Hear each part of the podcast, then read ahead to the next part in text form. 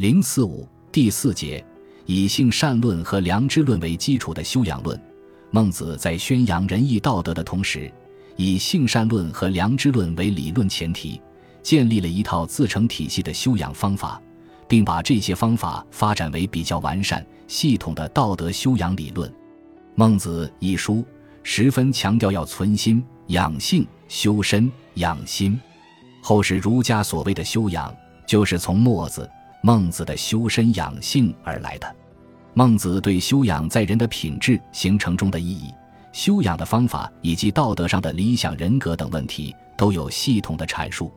宋明道学中的陆九渊、王守仁一派，都是从所谓人的良知、良能出发，把加强修养、恢复人的善良本性当作为学的最重要的目的，其理论渊源就是孟子的这一思想。孟子认为修养的目的。就是要保持发扬人的良知和良心的作用。人都有与生俱来的先天的仁义礼智四端，有不学而知的良心和不虑而能的良能。但是由于人们在社会交往中经常受到各种物质欲望的引诱，这种良知、良能及人的良心就会逐渐丧失。为了保持自己的德性，或者为了恢复已经失去了的善性。最重要的是要找回那已经丧失了的良心。孟子说：“学问之道无他，求其放心而已。”孟子告子上又说：“苟得其养，无物不长；苟失其养，无物不消。”同上他还认为，同是一个人，为什么有的成为有道德的大人，有的则成为无道德的小人？最主要的原因，就是因为有修养和无修养的差别。他说：“养其小者为小人，养其大者为大人。”同上，这就是说，同样是人，之所以有君子和小人的分别，就是因为其修养不同所造成的。今有场师，舍其无甲，养其之极，则为见场师焉；养其意志而失其兼备而不知也，则为狼藉人也。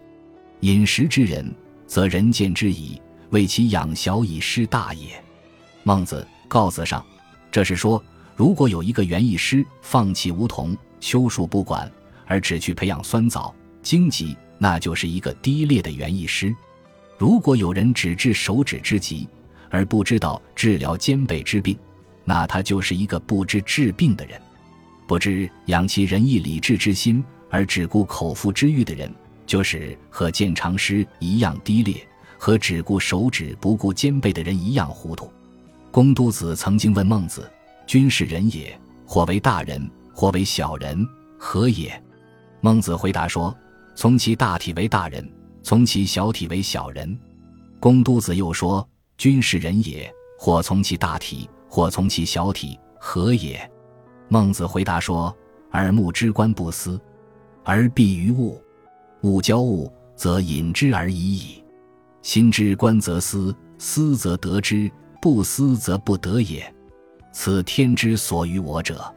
先立乎其大者，则其小者弗能夺也。此为大人而已矣。通上，这里是说，能满足身体重要器官需要及良知、良心的，就是君子；只要求满足次要器官的欲望的，就是小人。孟子强调，要先立乎其大，即发扬良知、良心的作用。强调人们要用良知来抵御耳目口腹之欲的诱惑，把培养自己的善良品德放在第一位。对于不注意道德修养的人，孟子认为是不知类，不知道事物的层次轻重。孟子曰：“人，人心也；义，人路也。舍其路而弗由，放其心而不知求，哀哉！人有鸡犬放，则知求之。”有放心而不知求，同上又说：今有无名之指屈而不信，非疾痛害事也。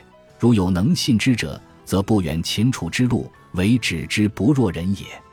止不若人，则知物之；心不若人，则不知恶。此之谓不知类也。同上，孟子批评那些机构丢了都急着去找，而失去了良心却不知道去找的人，在他看来。人和禽兽之所以不同，根本上就在于人有这一点善良的本心。如果把这一点善心都丢失了，也就和禽兽差不多了。道德上的修养功夫，就必须是去寻求已经丢失了的心。正由于这样，孟子强调在修养上的反求诸己的原则和方法。孟子认为，人世间的事物可以分为两类：一类是要向外追求的，一类是要向内追求的。功名利禄、财色、富贵等都是外在的东西，对于他们，求之有道，得之有命，是求无异于得也。求在外者也。孟子尽心上，什么原因呢？就是因为究竟能不能得到他们，是由命决定的。至于人的道德观念。道德感情、道德意志、道德信念和道德品质，都是在自己的内心之中。只要认真去求，就一定可以得到的。这就是求则得之，舍则失之，是求有益于得也。同上，一个人能否成为孟子所说的君子，关键在于是否能够存心即保存、养育、培植自己的善良本心。人之所以异于禽兽者，几息；庶民去之，君子存之。孟子《李楼下》又说：“君子所以异于人者，以其存心也。”同上。因此，对君子来说，总是要行有不得者，皆反求诸己。孟子《离楼上》，只要能够充分发挥自己的主动性，诚心诚意地向内追求，反求诸己，就一定能够求得已经放失了的善良本心。达到或恢复到万物皆备于我，孟子尽心上，就可以反身而成，就必然会乐莫大焉了。用什么办法来修养呢？孟子认为最重要的就是要进行所谓养气的功夫。当孟子的学生公孙丑问他有何特长时，孟子回答说：“我善养无浩然之气。”什么是浩然之气呢？孟子说：“难言也，其为气也。”至大至刚，以直养而无害，则色于天地之间。其为气也，配义与道，无事馁也。是即意所生者，非一习而取之也。行有不切于心，则难矣。孟子公孙丑上，孟子的浩然之气是明道和极义的结果。所谓明道，就是要保持对原则的信念。所谓极义，就是经常积累那些应该去做的事。义既是人们行为的准则，又可以经过践履和笃行而积累起来，使其凝结为人们固定的道德品质。这种最伟大、最刚强的浩然之气，如果认真的培养它，而不要使它受到伤害，就会逐渐形成一种精神力量。这种给予之后所生成的浩然之气，不但能充塞于自己的身心。甚至充塞于任何时间、任何地点，使人们不论遇到什么样的事情，都能按照义勇往直前，毫不退缩。由此可见，浩然之气也可称作浩然正气，是人们通过长期的道德实践和道德修养所形成的一种纯正、刚毅、无愧无作的精神气质、品德、情操和力量。明道和极义是相互联系、相互促进和相辅相成的。只有明白了道，才能达到极义的目的；只有经常的见履笃行，积累应该做的事，浩然之气才能够最后形成。在明道极义以求达到产生浩然之气的过程中，孟子认为应该采取勿助勿忘的态度。所谓勿助勿忘，就是随时随地都要想到明道极义，需要日积月累的不断培养自己的浩然之气，同时也不能操之过急。孟子把人们的这种修养过程，比作培育秧苗生长结穗的过程，只能用时雨化之和因势利导的方法，及时的施肥匀苗，才能达到预期的目的。培养自己的浩然之气，就要勿助勿忘，使它自然的产生。如果操之过急，就好比拔苗助长，效果就会适得其反。孟子举了一个所谓揠苗助长的例子来说明这一道理。他说。宋人有敏其苗之不长而揠之者，茫茫然归，谓其人曰：“今日病矣。”余助苗长矣，其子趋而往视之，苗则高矣。天下之不助苗长者寡矣，以为无益而舍之者，不云苗者也；助之长者，揠苗者也。非徒无益而又害之。孟子公孙丑上，养浩然之气，必须要有诚意，既不能舍弃放松，又不可能一蹴而就，急于求成，更不能一日暴之，十日寒之，必须持久不懈的努力。在谈到培养浩然之气的功夫时，孟子还特别强调所谓保存业气的重要。业气即所谓平淡之气。孟子认为，人们在白天要从事各种活动，受到物质和精神诸种外在因素的影响，贪欲之心就会随之产生，人们的善良天性也就随着失去了光明。可是到了夜间，人们安静下来，不再与外物接触，四周寂静，心气平和，自己的善良本心就又会萌发出仁义礼智的情感，产生出一种最纯真、最清朗。无物欲邪念的平淡之气，这种气不断的在每日的平淡时候萌发，但又不断的在白天受到戕害，就像齐国临淄城外牛山上的树木一样，原来是很茂盛的，因为它长在大城市的郊外，人们老用斧子去砍伐，当然总是光秃秃的。尽管日日夜夜不断生长，雨水露珠常常润泽，它不断萌发的枝叶。又变成光秃秃的了。人的平淡之气也是这样，所以必须要不断的修养。如果能得到修养，平淡之气就能发扬光大。他说：“牛山之木长美矣，以其交于大国也。斧今伐之，可以为美乎？是其日夜之所息，雨露之所润，非无蒙孽之生焉。牛羊又从而牧之，是以若比灼灼也。”人见其灼灼也，以为未尝有才焉，此启山之性也哉？虽存乎人者，岂无仁义之心哉？其所以放其良心者，亦有斧金之于木也。淡淡而伐之，可以为美乎？其日夜之所息，平淡之气，其好恶与人相近也者积息，则其淡昼之所为，有故亡之矣。故之反复，则其业气不足以存。业气不足以存，则其为禽兽不远矣。